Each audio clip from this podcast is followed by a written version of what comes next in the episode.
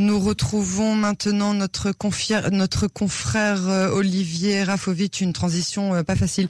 Euh, Olivier Rafovitch, notre colonel de réserve et spécialiste des affaires sécuritaires et militaires. Bonsoir Olivier.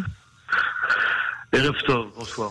Nous avons avec nous aussi Emmanuel Ada. Olivier, on se... Bonsoir Olivier.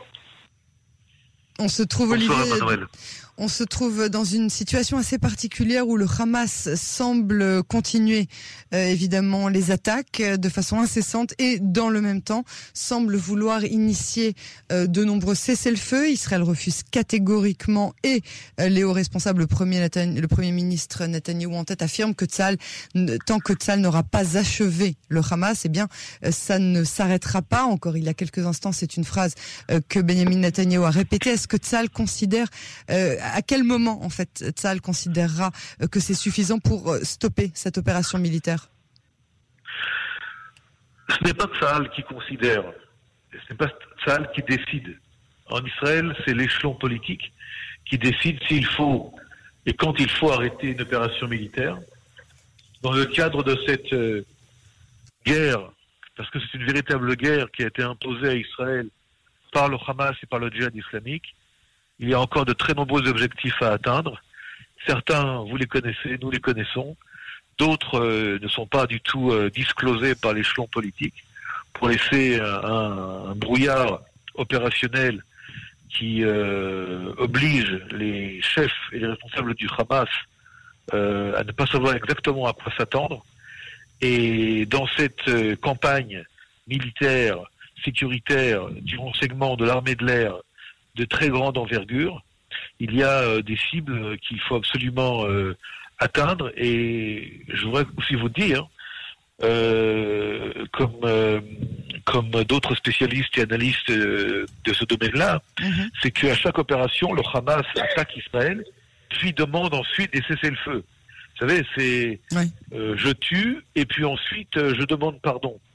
Cette fois-ci, je crois qu'on l'a dit hier sur vos ondes, euh, cette fois-ci, les règles du jeu euh, sont tout à fait différentes. Il y a du côté israélien un consensus national un consensus entre l'échelon militaire et l'échelon politique. On l'a vu hier dans la conférence de presse avec M. Netanyahu, le ministre de la Défense, M. Benny Gantz, euh, le général Kochavi, chef d'état-major de l'armée israélienne, et le chef du Shabak. Il y a un véritable consensus pour frapper et pour faire cette, cette situation intolérable euh, cesse d'être, et pour qu'elle cesse d'être, il faut un changement radical de l'équation euh, entre euh, Israël et le Hamas et le djihad islamique qui gouverne d'une main de fer la, bande de Gaza. Alors, qu'est-ce que vous pouvez nous dire sur ces hauts responsables du Hamas qui ont été liquidés par Tzal ces, ces dernières 24 heures? De qui s'agit-il? Alors, il s'agit en fait du chef du régiment ou du régiment du Hamas de la ville de, Gaza. Il s'agit également euh, euh, du chef de la branche cybernétique militaire euh, et d'autres et d'autres d'autres je dirais responsables militaires de haut rang du Hamas, dont un qui est proche de la famille de Mohamed Def. Mais encore une fois, si vous me permettez, pour les citoyens israéliens, tant qu'il y a des centaines de missiles qui tombent sur Israël, le fait qu'on donne des noms de 4, 5, 6, 7, même euh, 8 responsables du Hamas dans une opération effectivement extrêmement euh, euh, successful, extrêmement réussie euh, d'élimination, ceci n'est pas la solution de, de, de, de, la situation. Pour les Israéliens aujourd'hui, il y a une demande euh, auprès de Tzahal, via le gouvernement israélien, de changer radicalement l'équation. Alors, encore une fois, je sais que quand je dis ça, vous allez me dire, mais qu'est-ce que cela veut dire? Ça veut dire que ce n'est pas seulement Surtout qu'on sait que ces gens-là seront euh, tout de suite remplacés par d'autres. Donc euh, ça ne change pas grand-chose, effectivement.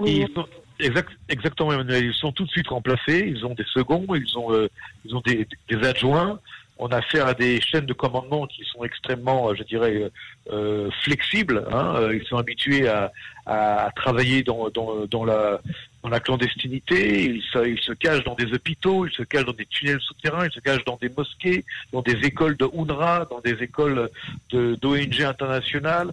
Ils se transforment tout d'un coup en petits, euh, en petits citoyens euh, gentils euh, et calmes dans la bande de Gaza. On a affaire, si vous voulez, à un modus operandi, un mode opératoire classique de tous les groupes terroristes islamistes dans le monde, que ce soit le Hamas, le djihad islamique, l'État islamique ou les groupes terroristes islamistes qui ont, travaillé en France contre les, les, gouvernements français, européens, belges, et qui sont à la fois des terroristes et puis qui peuvent être aussi tout d'un coup des, médecins, des marchands de pizza, euh, des, acteurs entre guillemets civils. C'est très compliqué parce que c'est une lutte, si vous voulez, où euh, d'un côté il faut frapper le Hamas. Attendez, Olivier, on vous entend plus du tout. Est-ce que vous pourriez vous placer dans un endroit où vous ayez une meilleure réception cellulaire? Ah, je crois que nous avons perdu Olivier. On fait un dernier petit essai. Olivier Oui. On vous entend c'est mieux euh, Très très. On, va essayer. On va essayer. Voilà. Est-ce que c'est mieux Oui, absolument. absolument. ne bougez plus. Je ne bouge plus. Donc, ce que je veux vous dire, c'est que ce reste euh, un combat très compliqué parce qu'il faut tout faire pour éliminer les responsables militaires du Hamas et du islamique tout en essayant de réduire au maximum ce qu'on appelle les dommages collatéraux, c'est-à-dire les euh, victimes civiles. Mais le Hamas utilise la population civile palestinienne de Gaza comme un bouclier humain et lorsqu'il y a des victimes civiles, ça sert les intérêts du Hamas pour montrer, encore une fois, comme c'est le cas à chaque fois, et malheureusement c'est le cas encore cette fois-ci, que le Hamas est victime, n'est-ce pas, comme ils le disent, de, la réaction israélienne, et ce qui va se passer euh, demain, après-demain, euh, dans les rues euh, européennes de Paris, entre autres, ce seront des manifestations où on parlera des victimes palestiniennes, mais il n'y aura personne, il n'y aura rien qui mentionnera les tirs de roquettes sur Israël, les victimes israéliennes, les soldats israéliens qui sont blessés, qui sont morts, comme aujourd'hui, et, ceux qui malheureusement souffrent de blessures multiples et qui vont rester, certains d'entre eux, handicapés à vie.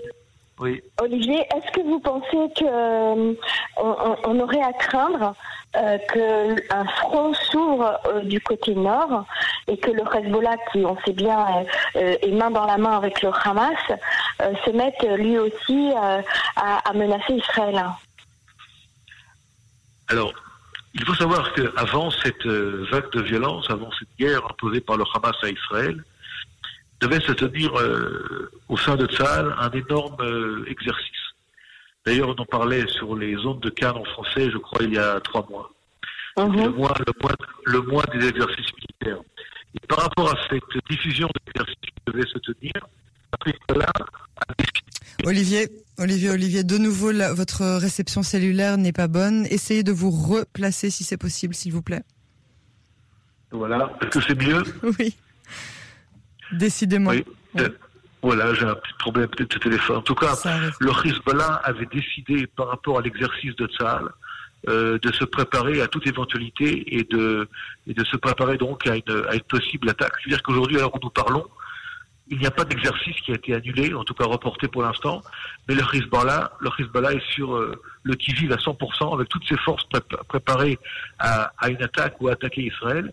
Et donc cette possibilité potentielle de front nord qui se qui pourrait avoir euh, qui pourrait euh, s'ouvrir euh, aujourd'hui ou demain est une possibilité que Tsahal prend tout à fait en considération et nous devons être également prêts à, à un second front comme vous le mentionnez Emmanuel. Alors donc on aurait un front sud, un front nord, et on a également aujourd'hui des ennemis de l'intérieur, comme on peut le voir à travers euh, les émeutes qui se déroulent dans différentes villes d'Israël, comme Lod, comme euh, Akko, comme euh, Yafo par exemple. Comment, comment est-ce que Tsahal est prêt à ça, est prêt à affronter cette situation? Vous mettez le doigt, si vous voulez, sur le problème principal aujourd'hui. Dans ce conflit entre le Hezbollah pour l'instant, euh, qui est un conflit potentiel, mais entre le Hamas, le djihad islamique et Israël, s'est ouvert un nouveau front, c'est le front intérieur, le front des Arabes israéliens dans les villes israéliennes. Et ce front intérieur euh, pose un grave problème parce qu'il oblige des forces de police. non. Non, de nouveau, Olivier, on va, on va devoir malheureusement abréger parce qu'on ne vous entend vraiment, vraiment plus. Allô. Un dernier essai. un dernier essai en, en quelques mots, Olivier. Non, on ne vous entend plus. Dommage parce que c'était intéressant et important. C'est euh, c'est une euh, c'est une euh, ce, genre de problème technique auquel nous avons malheureusement. Est-ce que c'est mieux? Oui. Est-ce que c'est mieux? Une dernière petite phrase, Olivier. On l'attend cette phrase. Une dernière petite phrase.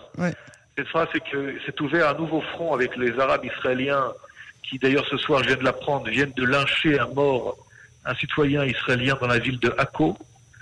C'est un drame incroyable. C'est du jamais vu depuis les, révoltes euh, entre Arabes et Juifs avant, euh, avant 1948 et ce réveil euh, des Arabes israéliens sous l'impulsion des mouvements islamistes intégristes va obliger l'État d'Israël, là aussi, à changer de politique et à voir d'une autre manière la coexistence qui, qui était la volonté de la majorité des Israéliens. Mais là, nous sommes face à une réalité qui malheureusement nous oblige à faire euh, une grande révision de la politique en général dans les villes où coexistent euh, les communautés juives et arabes comme Tel Aviv, comme euh, Akko.